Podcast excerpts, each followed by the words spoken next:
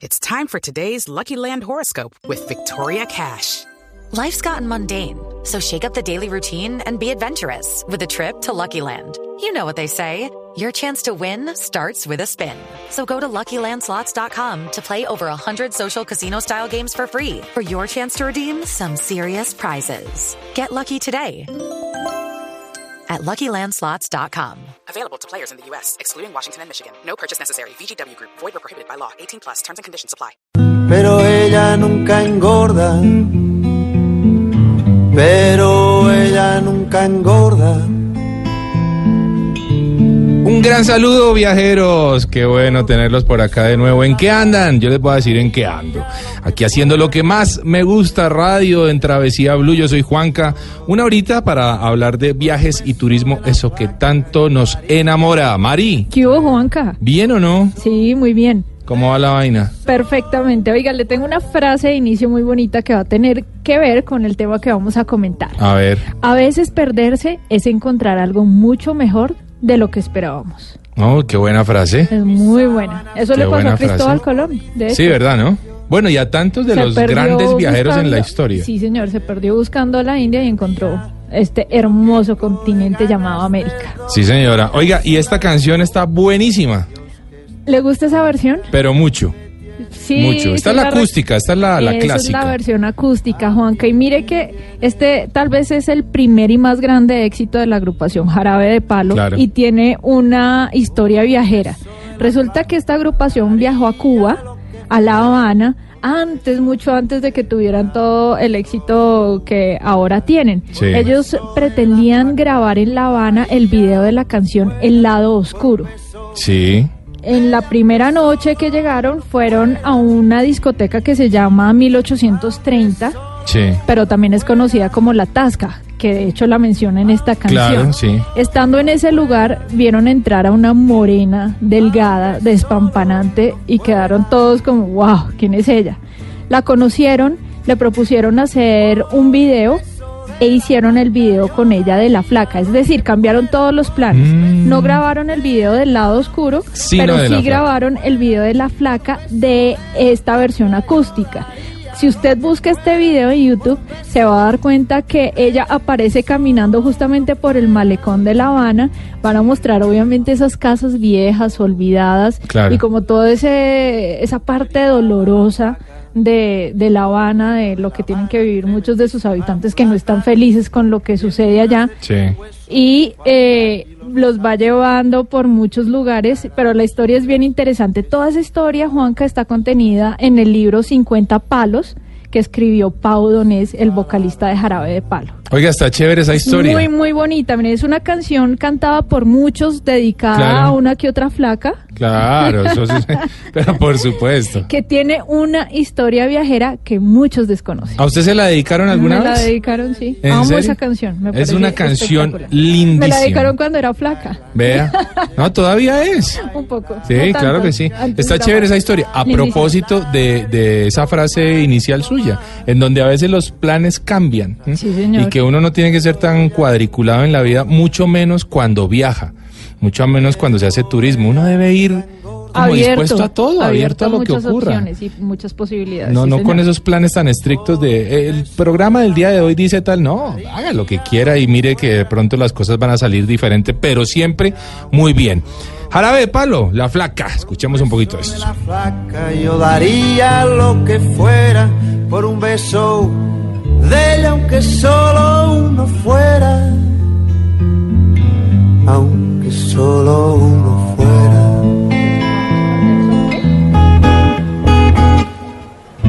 Mojé mis sábanas blancas como dice la canción, recordando las caricias que me brindo el primer día y enloquezco de ganas de dormir a su ladito, porque Dios que está flaca a mí me tiene loquito,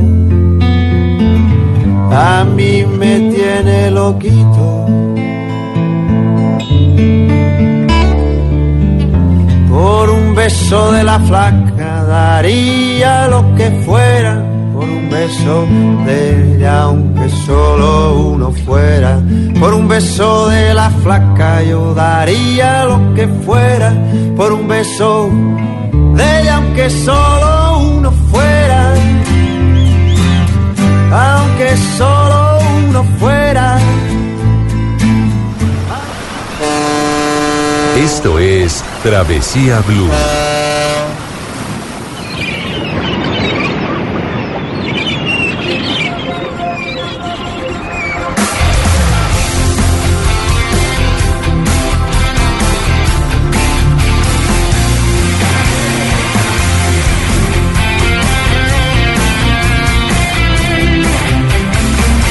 Bueno, y Cristian Castro nos lleva a vivir el cielo y a volar por el cielo azul. Y es que, Mari, la quiero y esta vaina sí hoy me tiene enloquecido este recomendado del día de hoy. ¿Por qué? ¿Qué tiene que ver? No, porque es una cosa que yo he querido hacer hace muchos años, Mari, nunca he podido. Yo no sé si usted lo hizo, ya lo vamos a estar hablando, pero la quiero invitar a este recomendadísimo en Travesía Blue que se llama Cielo Skydive.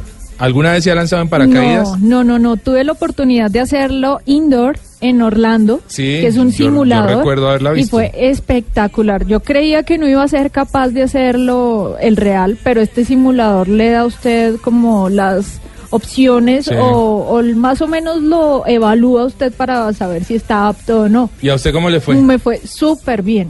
¿Salió apta para Salí lanzarse? apta, muy apta.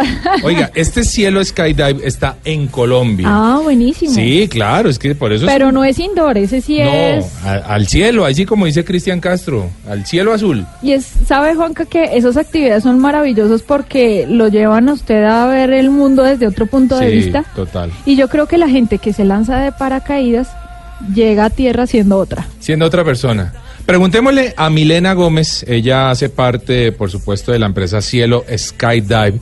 Eh, eh, saludándola primero, Milena, bienvenida a Travesía Blue. Ah, Hola Juan Carlos, hola Mari, muchísimas gracias por su bienvenida. Bienvenidos a ustedes al cielo. Buenísimo. Claro que sí. Bueno, Milena, Cielo Skydive, ¿qué es? Bueno, Cielo es una empresa de paracaidismo, somos una escuela de paracaidismo. Le brindamos a las personas la, la oportunidad de, de saltar y de cumplir con un sueño. Yo creo que es algo que todo el mundo quiere hacer alguna vez. Sí. Y también creo que después de que una persona salta, así sea algo mínimo, pero algo cambia en su vida. Siempre es para bien, y la pasan muy, pero muy bien. Aquí se rompen muchos mitos, por ejemplo, eh, la gente se imagina mucho que se siente vacío cuando se salta y no hay vacío. Ajá. Nosotros cuando salimos del avión, la velocidad y el viento nos agarran en un colchón de aire gigante, Ajá. parece que flotáramos. Por eso es tan espectacular, no tenemos ese hueco en la barriga de montaña rusa. Ah, bueno. Vale la pena repetirlo, es muy bonito el paisaje, el vuelo, realmente los invito a que lo hagan. Ya vamos a estar eh, preguntándole en dónde están ubicados, costos y demás, pero es que tenemos una sorpresa, un regalazo para nuestros oyentes de hoy en Travesía Blue y es que vamos a estarles dando un salto tándem, ya vamos a explicar qué es tándem, que es, es obviamente con el instructor atrás de uno, uno va amarrado al instructor, eh, les vamos a estar regalando un salto tándem a uno de nuestros oyentes el día de hoy. Genial, Así Juanca. de fácil, para el que siga nuestras cuentas en Instagram, eh, arroba Mari Raya al piso travesía, ese Mari- Mari con i latina, Ajá. arroba de viaje con Juanca y el Instagram de Cielo que es arroba Cielo Skydive. Hay que decir que ese cielo es con X, Cielo Skydive. Nos deben seguir en nuestras cuentas de Instagram y con el numeral Travesía Blue decirnos, hombre, porque se quieren eh, lanzar eh, en, en este en esta aventura. Nos ponen ahí en, un ulti- en el último post que cada uno tenga montado, pero deben seguir las tres cuentas inmediatamente. Eh, Milena, ¿en dónde están ubicados? Bien, estamos ubicados en Flandes, Tolima. Somos la única escuela que está fuera del aeropuerto de Flandes, así que allá van a tener una zona de esparcimiento muy cómoda. Hay piscina, Oh. hay zona de estacionamiento, pueden llevar a sus mascotas, pueden tomar fotografías de las personas cuando aterrizan y tenemos servicio de restaurantes, sé que la van a pasar muy bien. Sí, me han dicho que el servicio es bastante amigable. Milena, quiero saber si la gente que se va a lanzar debe tener experiencia y si hay alguna contraindicación para alguien que esté pensando en hacer ese vuelo.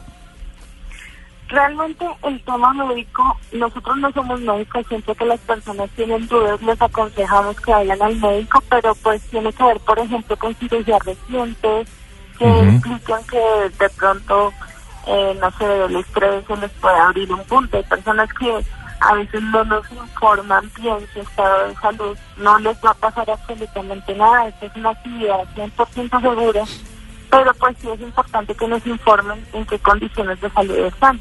Claro. ¿Desde qué edades se puede hacer este vuelo, Milena?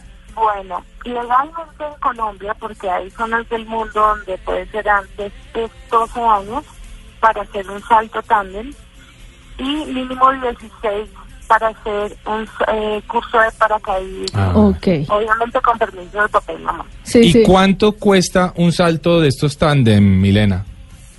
El salto cuesta 550 mil pesos por persona, les va a dar un certificado, un seguro que se activa ese día del salto, gracias a Dios nunca lo hemos tenido que usar. Claro. Afortunadamente. Te da cuatro fotos, te da un video de toda la experiencia. Es un salto a 10 mil pies de altura, que es un poco más de 3 kilómetros.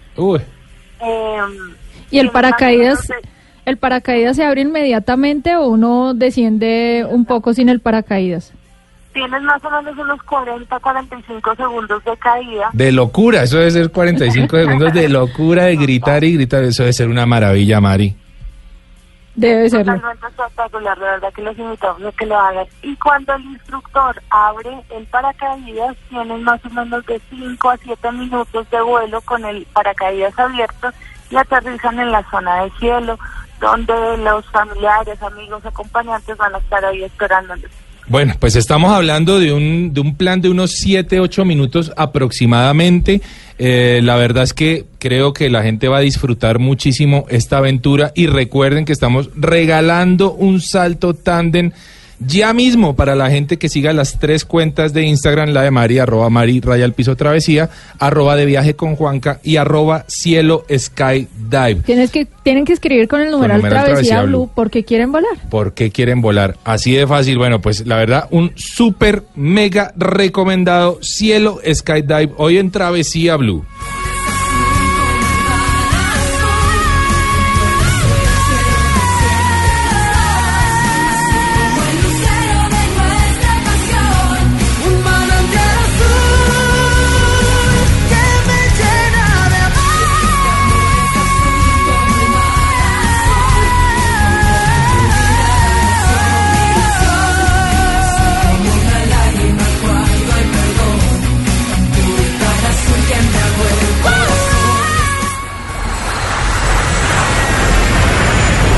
Estás escuchando Travesía Blue.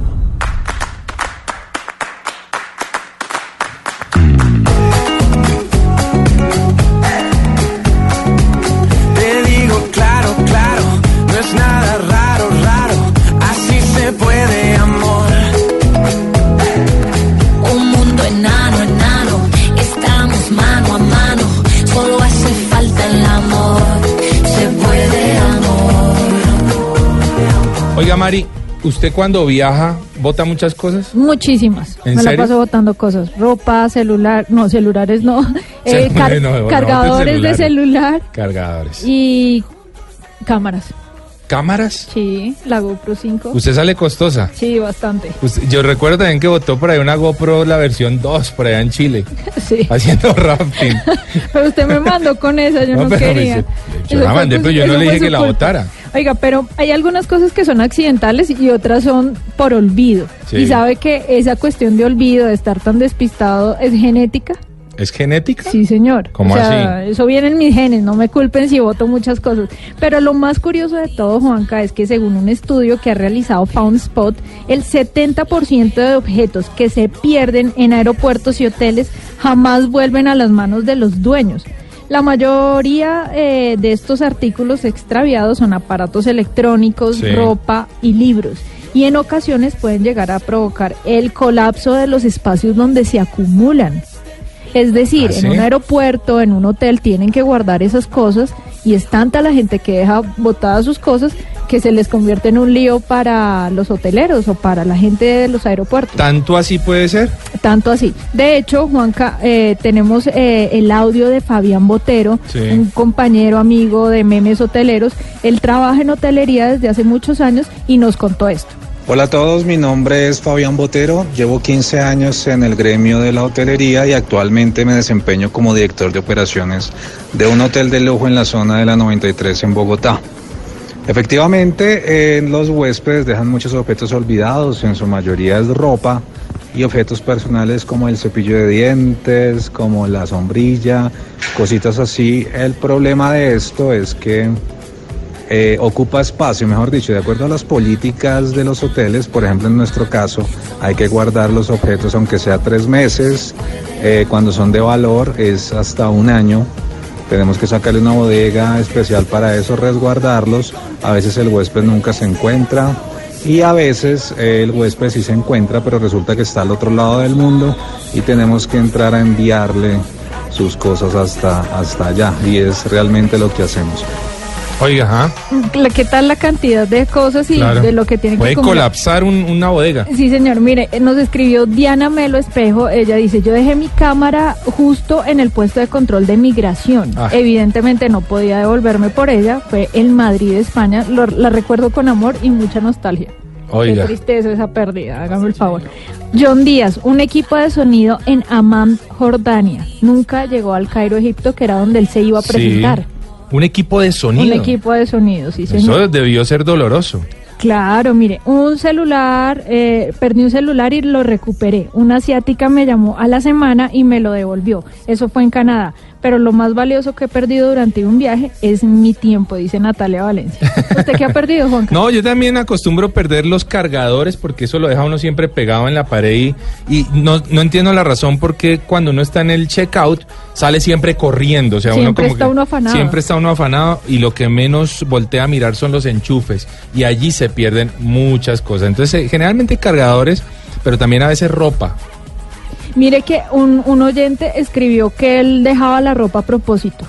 Ah, o sea, ¿sí? su ropa vieja, la ropa que él ya no usaba, que sabía que no, Que no- la quería no la más, quería mucho. la dejaba en el hotel y aprovechaba ese espacio en la maleta para comprar ropa nueva. Ah, lo eso es que una él buena no sabe, estrategia. pues es buena, pero lo que él no sabe es que es un problema para el hotel. Claro, o por lo menos decirle al hotel lo que deje puede votarlo, puede regalarlo o, Sí, o sí, alguna sí, cosa así, algo ¿no? así. Oiga, hay un lugar, Mari, que se llama foundspot.com, que es una plataforma que pone en contacto a alguien que ha perdido algo con ese otro alguien que lo ha encontrado. Buenísimo. Una persona pierde un objeto o mascota o lo que sea y lo notifica a Foundspot indicando qué, dónde y cuándo y pues la persona que lo tenga pues se va a poner en contacto con él. Vea, pues una solución para todas esas personas olvidadizas como yo que vamos dejando cosas botadas en todo lado, sobre todo en los viajes. Bueno, está chévere, ¿no? Me gusta. Nosotros tenemos un hotel en Taganga, a propósito, Mari, y hemos encontrado muchas cosas que dejan los huéspedes. Ropa sobre todo. Ropa sobre todo, pero también hemos visto carteras, objetos, digamos, de, de sus tradiciones, del lugar de donde vengan,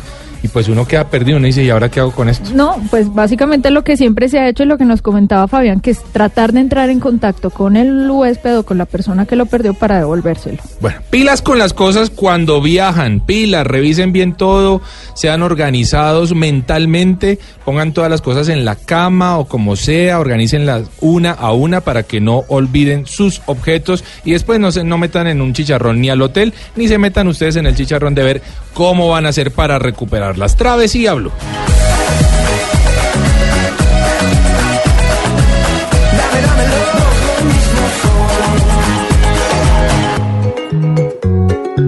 ¿Qué pasa, J-Lo? Saca lo malo, malo. No digas paro, paro. Vale la pena, mi amor. La pena, mi amor. No. Esto es Travesía Blue.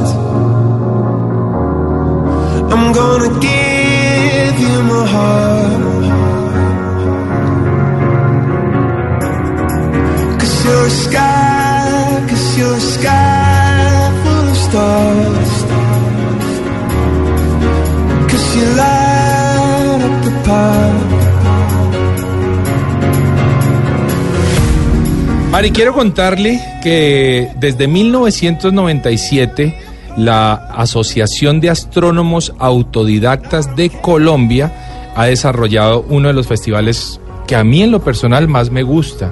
Me gusta mucho porque me gusta mucho la observación de estrellas, la observación del cielo, me parece divino. Y lo hacen en eh, uno de los municipios más bellos de Colombia, muy cerca a Bogotá, en el departamento de Boyacá, más cerca aún, por supuesto, de la capital de Tunca, y es en Villa de Leyva. Me encanta. Juanca. El Festival Astronómico de Villa de Leyva. Buenísimo. ¿Ha ido alguna vez? No, Yo le quiero contar que yo fui una vez. ¿Ah, sí? ¿Mm? Sí, yo fui una vez. Me gustó ellos en la plaza central, que estamos hablando de que Villaleiva tiene la plaza en su estilo más grande de Colombia, y allí montan toda una serie de aparatos astronómicos de carácter privado. ¿m? La gente va, parquea sus carros, saca sus, eh, sus eh, telescopios, algunos muy algunos juguetes que son impresionantes realmente y a ver las estrellas toda la noche. pero esos telescopios también los provee justamente la asociación. Algunos los pone la asociación, por supuesto, y otros son de la goma de, de gente De los que- aficionados. De los aficionados, exactamente. Pero para hablar un poco, eh, tenemos a Germán Puerta, creador del Festival de Astronomía en Villa de Leyva, que nos despeja algunas dudas. Este es el gran evento de la astronomía aficionada acá en Colombia y uno de los más grandes de América Latina. Docenas y docenas de telescopios en la Plaza Mayor, planetarios portátiles, salones de conferencias, actividades para los niños, cohetería, stands con ventas de productos. Vamos a observar la luna, constelaciones como Orión, la Cruz del Sur, eh, planetas.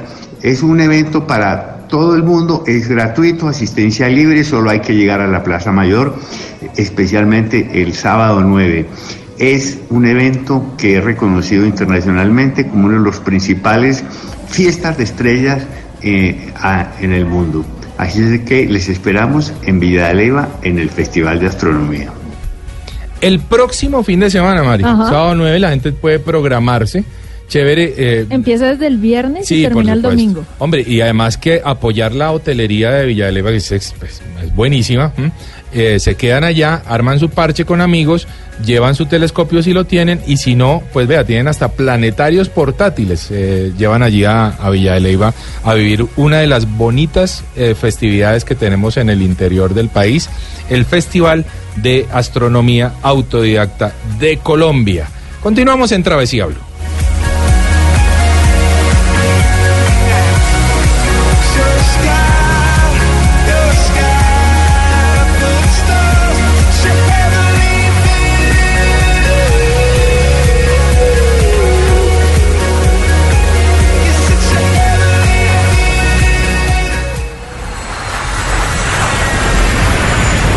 Estás escuchando Travesía Blue. Para conocer una historia hay que investigar, hablar con los protagonistas, buscar todos los datos y recorrer paso a paso sus detalles. Todo con la ayuda de Los Informantes. El programa de periodismo investigativo de Caracol Televisión llega a Blue Radio. Espérelo todos los domingos después de Encuentros Blue. Los Informantes por Blue Radio y bluradio.com. La nueva alternativa. Vestida con hilos dorados y el color de sus espigas es el trigo de finos granos que brota de sus semillas. De las mejores cosechas podrás servir en tu mesa el pan más fresco y sabroso con harina de trigo Apolo. Alimento fortificado con calidad y rendimiento inigualable. Harina de trigo Apolo. Trabajamos pensando en usted. Estás escuchando Travesía Blue.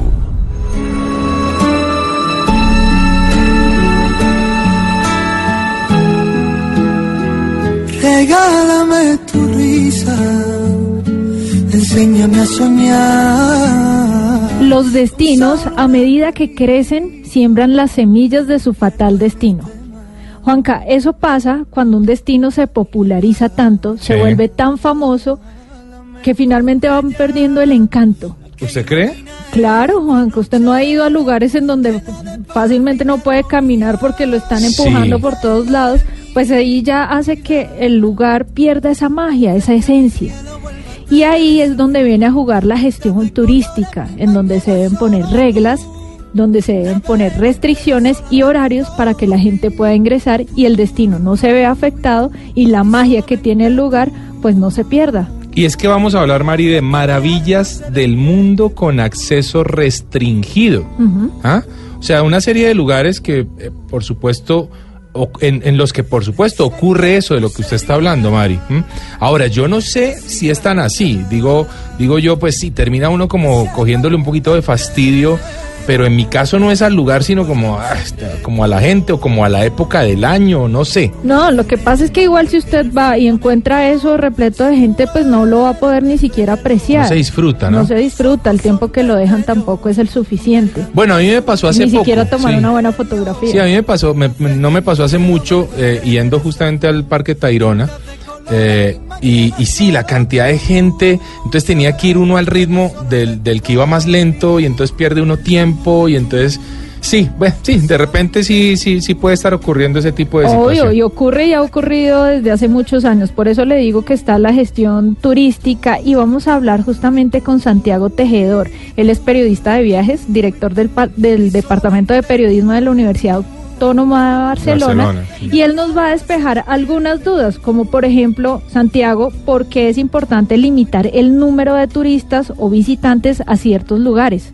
En los últimos años hemos asistido a una noticia positiva y una noticia negativa relacionada con el mundo del sector turístico y de los viajes. La noticia positiva es que hoy en día es mucho más fácil viajar, el viaje se ha democratizado, existe la posibilidad mucho más cercana y mucho más factible de poder emprender un viaje. Y la mala noticia es justamente esta, que cada vez más y más y más visitantes llegan a ciertos puntos del planeta y en muchas ocasiones lo hacen sin una conciencia clara de lo que significa el viaje y de lo que significa el viajar de una manera sostenible. Este aspecto ha inaugurado importantes interrogantes en torno al mundo de los viajes y del sector turístico que nos enfrentan a retos y desafíos que hasta el momento nadie se había planteado. Estamos viendo cómo se produce un fenómeno de gentrificación en muchas ciudades, donde barrios obreros se ven desplazados debido al elevado cambio, a la transformación del poder adquisitivo de ese barrio debido al turismo. Barcelona, por ejemplo, padece esta situación. Y luego también la masificación, la llegada masiva de visitantes eh, ha introducido o ha renovado el concepto de eh, capacidad de carga. Estamos hablando de ese número máximo de visitantes que puede tener un espacio, un recurso un destino turístico. En definitiva, un límite a partir del cual la explotación turística de un destino eh, se convierte en algo insostenible y al mismo tiempo perjudicial. Bueno, Bueno, buenísimo. Mire, y ahora también le queremos preguntar a Santiago en gestión turística cómo se limita la llegada de turistas a un destino y en qué contexto se afecta un atractivo turístico una vez se ha popularizado. La capacidad de carga está midiendo la sostenibilidad turística y es importante destacar que existen muchos elementos que influyen en ella. Elementos como el territorio, el medio ambiente, el uso de los recursos, las infraestructuras, la conectividad, el desarrollo local existente y, en último término, la conservación de las tradiciones y el folclore de ese área o de ese territorio. Es decir, estamos ante un elemento, un indicador que dependerá variará de una zona a otra en función de este conjunto de características. Es importante también asistir a esa evolución, a ese cambio de lo que ha sido el viaje y el viajar. Podemos hablar de viajeros, de turistas, de viajantes. Los estudios nos dicen que eh, muchos eh, visitantes o viajeros o turistas, concretamente británicos, escogen su lugar de vacaciones a partir de un dato que es revelador y es que lo eligen en función de si es o no es instagrameable. Es decir, eh, el viaje sigue siendo un desplazamiento físico, pero las motivaciones y las maneras de viajar han cambiado. Y esto es algo inevitable, pero al mismo tiempo es algo que nos debe invitar a la reflexión. Yo creo que mm, esta afluencia masiva de visitantes a ciertos puntos del planeta sin esa conciencia y esa mirada crítica está generando problemas, problemas que podemos encontrar en muchos rincones del planeta. Por ejemplo, los estudios nos están indicando que el Everest se ha convertido en un auténtico basurero, concretamente en el basurero más alto del mundo. El año pasado más de 600 escaladores intentaron coronar, coronar su cumbre y eh, el resultado pues ha sido bastante negativo, bastante dramático porque eh, solo en 12 meses se retiraron 25 toneladas de basura de esa gran montaña y 15 toneladas de desechos humanos. Estamos hablando de una cantidad de desperdicios equivalente a tres autobuses de dos pisos. Si hablamos de la ciudad de Barcelona, nos encontramos con un caso paradigmático referencial, porque la ciudad de Barcelona se ha convertido en un icono turístico que recibe eh, a lo largo de los 12 meses del año una afluencia muy importante de turistas procedentes de todo el mundo. No olvidemos que Barcelona es una de las ciudades más visitadas, pero también es, junto a Nueva York, Londres o Venecia, una de las ciudades que mayor frustración genera entre sus visitantes. ¿Y por qué? Porque se está desarrollando de una manera que no es sostenible. Un día del mes de julio puede atracar un barco de crucero en el puerto de Barcelona y cerca de 20.000 turistas bajarán de ese barco para recorrer la ciudad o concretamente los lugares más emblemáticos de la ciudad, eh, ir de compras y después de un puñado de horas regresar al barco. ¿Es esta la ciudad que queremos? ¿Es este el tipo de turismo que queremos? Es importante, por lo tanto, inaugurar una reflexión en esta línea sobre este ámbito y plantearnos si Barcelona podría ofrecer otro tipo de atractivo, de oferta o de menú turístico. Vea, qué interesante eso, ¿no? Interesante todo lo que nos cuenta Santiago Tejedor. Mire, sobre ese tema de Barcelona, Juanca, le quiero recomendar un documental que se encuentra en YouTube que se llama Bye Bye Barcelona. Ajá. Y muestran el lado de vista del del residente, es decir, de la persona que vive en los barrios aledaños Claro. a todos esos atractivos turísticos, cómo se ve afectado tanto por los precios como por los desórdenes y como por no poder transitar libremente por su ciudad. Sí. Uno, uno siempre lo ve desde el lado de vista del visitante, del Claro. viajero, del turista, pero cambia mucho cuando es usted el que está en ese lugar, en ese atractivo, y la gente empieza a incomodar. La cantidad de gente empieza a hacer que sus, eh, no sé, sus cuestiones diarias se vean Se alteradas. ven afectadas. Lo mismo he escuchado de la gente que vive en París, por ejemplo. y en Nueva ¿Mm? York. Ahora, eh, pongámoslo un poquito en el contexto. ¿Usted cree que en Cartagena pasa un poco lo mismo? En las No temporadas sabría altas. decirle. No sabría decirle, pero si hay un lugar en Colombia que sí se ha visto afectado por la cantidad de turistas que están llegando, es justamente el Parque Tayrona. El Parque Tayrona. El Parque Tayrona es el parque más visitado en Colombia y en el último trimestre, eh, es decir, en, octu- en noviembre, De noviembre a diciembre, enero. Mm. más o menos se recibieron más de 250 mil viajeros. Upa. Es una capacidad de carga gigantesca para un área natural de gran importancia. Como, como yo le, le decía a María en un inicio, sí lo viví, estuve en enero justamente viviendo el Parque Tayrona. Eh, me pareció complejo, eh, sentí que hacían falta de pronto algunas... eh, Restricciones. no, no sé si restricciones, no. Pensaba más de pronto en algunas, por ejemplo, canecas de basura y cosas que facilitaran el tema de que el turista botara su basura en algún lugar ¿Vio el específico. parque sucio?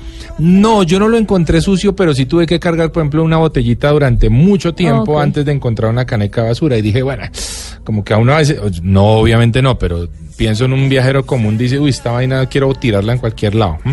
Tenemos en, en línea a Oliverio Viña, Villafañe. ¿m? Villafañe. Villafañe. Él es, eh, hace parte de la conservación de parques naturales, por supuesto, el Parque Tayrona.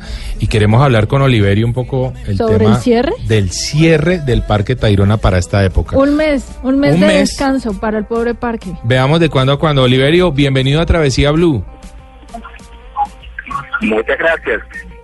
Bueno, Oliverio, hablemos del Parque Tayrona. ¿Qué tanto se ve afectado el Parque Tayrona con la afluencia ta- tan fuerte de turistas para este final de año y para este inicio de año? Bueno, en este momento eh, nosotros estamos buscando la manera de restringir de entrada tanto turismo en la, en la zona de Parque Tayrona. Generalmente el Parque Tair- Tayrona para nosotros es donde está dentro el territorio de líneas negras. Es una línea marginaria que conecta con los sitios sagrados que Sí. rodea la Sierra Nevada. Entonces, dentro de la cultura nuestra, los sitios sagrados es donde se conectan desde, desde Colombia hasta el último rincón del mundo para poder sanear, para que el espacio esté equilibrado. Entonces, cuando hay multitud de energía de la persona que está haciendo de visita o que está botando las basuras, es una contaminación grandísima que está haciendo el lugar de Parque Pedrona. Entonces, en este momento, los mamos eh, estamos buscando la manera de reflexionar y que sea un turismo controlado para poder mejorar la situación, lo que está pasando en el momento. Oliverio, ¿cuáles son esos beneficios tangibles del cierre temporal del parque? Culturalmente, cada cosa tiene su lugar para desarrollar el trabajo de llamado turismo. Eh, en este caso se está, no quiere decir que, que se va a controlar total, sino mientras que se tome la decisión para poder pedir como un permiso espiritual y poder recibir los turismos, porque de todas maneras está contribuyendo y está eh, buscando una oportunidad para beneficio la misma población de ese lugar. Bueno, yo siento, Oliverio, que el que ustedes no están de pronto muy muy de acuerdo con la cantidad de gente a diario que, que permite parques seguramente ingresar a Tairona. ¿Ustedes sienten que es demasiada gente? ¿Creen que debería bajársele a esa capacidad por beneficio del parque? Exactamente. Ah, ¿En cuán- cuánta gente tiene capacidad, según Parques Naturales, de recibir el Parque Tayrona hoy por hoy? Al día, ¿cuántas personas se pueden recibir? Bueno, exactamente en el momento no tengo eh, el número que haya visitado. Sí.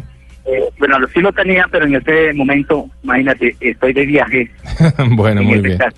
Muy bien. Sí, Bueno, de todas maneras, la invitación, Mari, es a que hay que tener cuidado con el Parque Tayrona porque es el parque eh, natural más visitado en. Colombia y, por supuesto, según nuestras comunidades indígenas, se está viendo muy afectado. Pues es que lo importante de ese parque, Juanca, es que mezcla muchas cosas. Es decir, adentro del parque usted puede entender, entender la cosmogonía indígena de, cuatro, de cuatro grupos étnicos eh, que básicamente le enseñan a usted el cuidado de la naturaleza.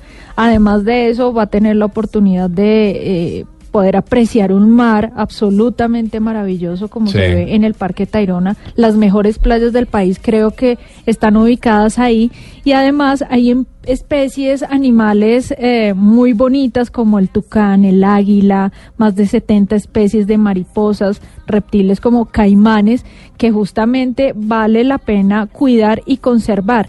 La gente no debe alarmarse porque básicamente es un descanso el que se le está dando al Parque Nacional Natural Tayrona. Solamente un mes de cierre para que él se recupere y para que por supuesto todos los indígenas de estos eh, grupos étnicos puedan hacer sus ofrecimientos a la Madre Tierra. Claro que sí, muy importante decir que hay mucha gente que sigue llegando en esta temporada al Parque Tayrona. Recuerden, está cerrado, está cerrado y lo va a estar durante todo el mes de febrero. Es importante decir eso para que la gente no se confunda. Hay muchos otros lugares en la costa caribe que pueden ser visitados. Bueno, pues cercanos están Pero, las total. cascadas de Valencia. Las cascadas de Valencia, Está el río es. Buritaca, que es muy bonito porque es la desembocadura de ese río que nace en la sierra Ni hablar y de Palomino. en el Mar Caribe. Claro, Palomino ocurre un poco lo mismo. Palomino es bellísimo, las playas son espectaculares y queda ahí como en, en- en la frontera entre el departamento de La Guajira y el departamento de Magdalena. Y pilas que no quiere decir que le llevemos toda esa carga de basuras, como nos decía antes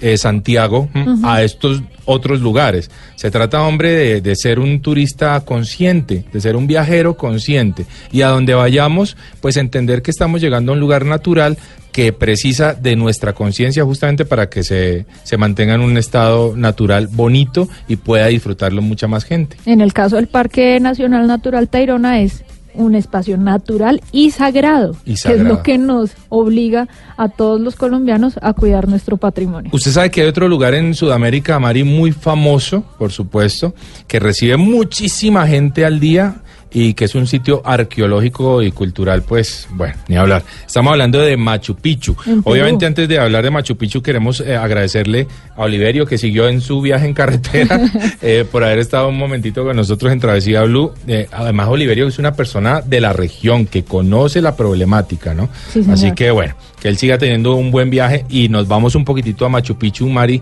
a hablar de este sitio que es bellísimo y que también se está viendo muy afectado. ¿m? Así que tenemos también eh, un, un audio que es de Elías eh, Carreño. Eh, Elías nos habla por qué es importante hacer algún tipo de restricción al parque para que se pueda conservar y cuál es la capacidad máxima de turistas. Adelante, Elías. En efecto, es muy importante establecer medidas de conservación y de gestión adecuada de la ciudad inca de Machu Picchu, porque es un patrimonio mundial eh, declarado por la UNESCO en 1983 y patrimonio cultural de la, de la nación del Perú. Bueno, ahí está. Es, eh, nos dice Elías, la importancia de cerrar durante un tiempo también un lugar histórico como lo es Machu Picchu, que hay que, hombre, conocerlo porque definitivamente es una de las maravillas del mundo moderno, pero a la que le hemos dado durísimo en los últimos años con la cantidad de gente. Y hay que entender que más allá de que Machu Picchu esté en Perú, pues son lugares que hacen parte de nuestro planeta, de nuestra geografía, de que hacemos parte de la misma región. Y pues, hombre, hay que cuidarlo. Bueno, preguntémosle a Elías qué medidas se están tomando para el ingreso de visitantes a este patrimonio arqueológico de Perú. Los ingresos a la ciudad inca de Machu Picchu desde el primero de enero de este año se dan por horas y de acuerdo a una capacidad tope. Eh, desde las 6 de la mañana hasta las 2 de la tarde entran los turistas según el boleto que han adquirido y según la capacidad máxima establecida.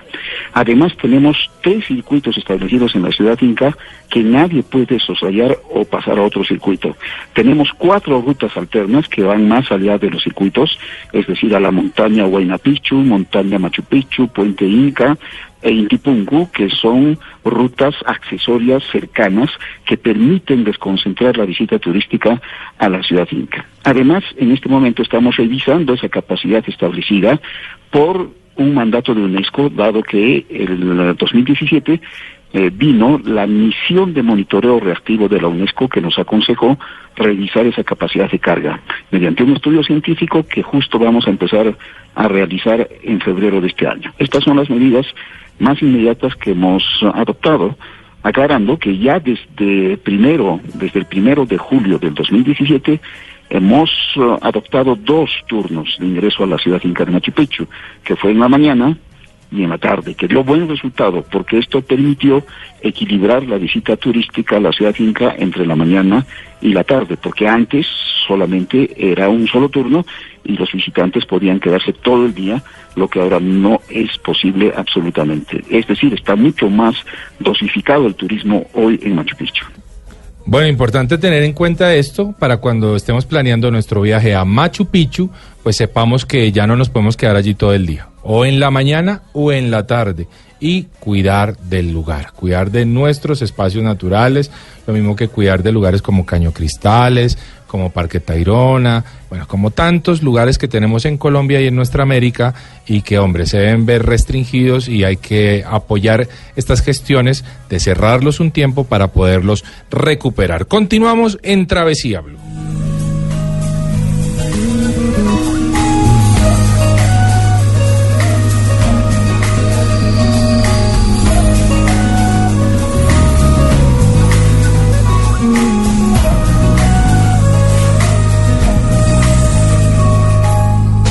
Travesía Blue, el mundo a la carta.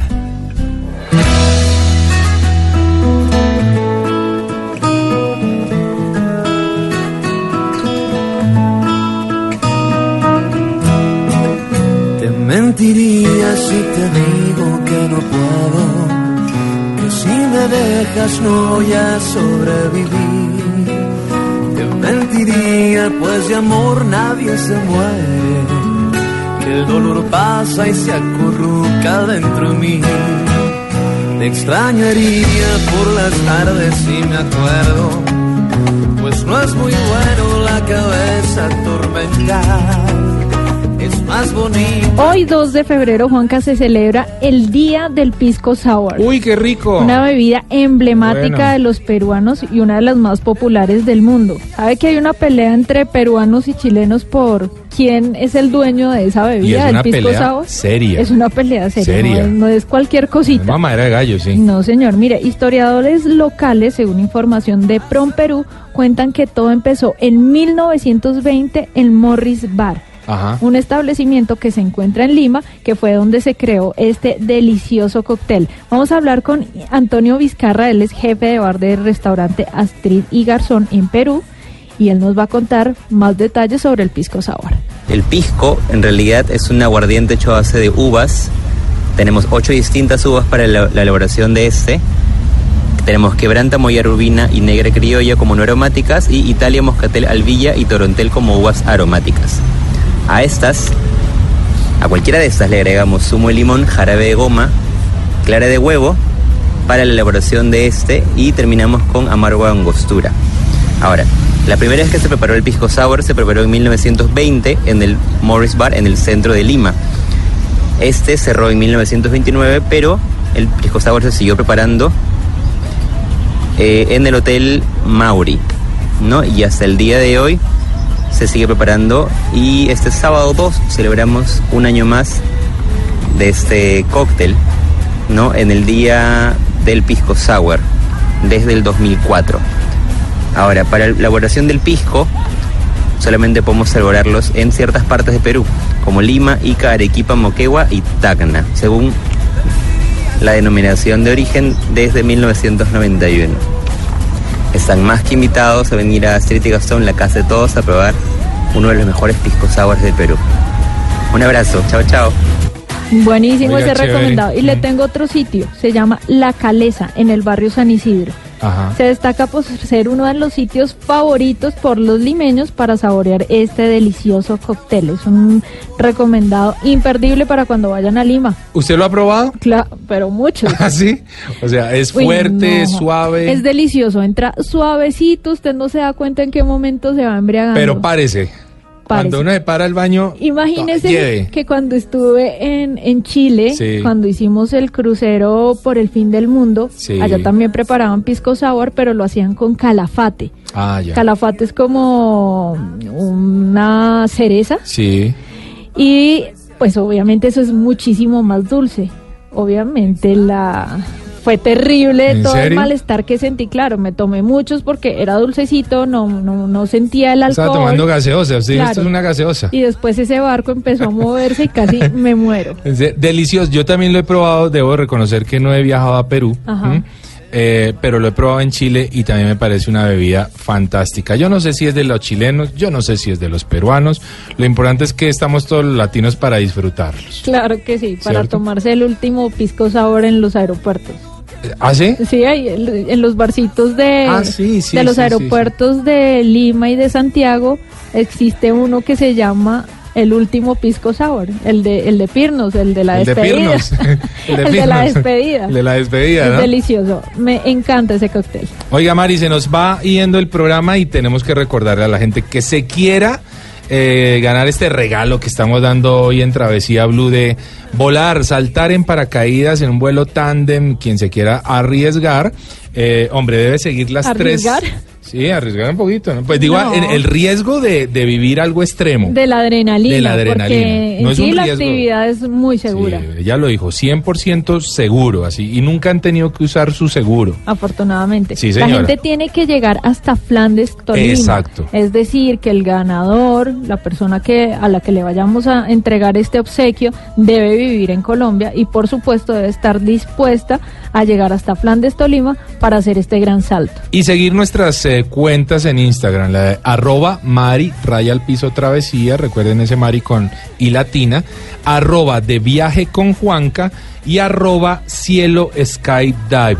Con, el, numeral Travesía Blue. En el último post que tengamos comenten por, ¿Por qué? qué razón quieren eh, vivir esta aventura en cielo skydive. Bueno, Mari, se nos fue el programa. Se fue muy rápido, Juanca. Hablamos de cosas muy interesantes, ¿sabe? Me gustó muchísimo. Está chévere, ¿no? Estuvo genial. Pero bueno, nos vamos a escuchar de nuevo en ocho días a nuestros oyentes. Recuerden, la vida es un viaje maravilloso. Ustedes continúen con nuestra programación habitual en Blue Radio. Nos vemos dentro de ocho días. Chao.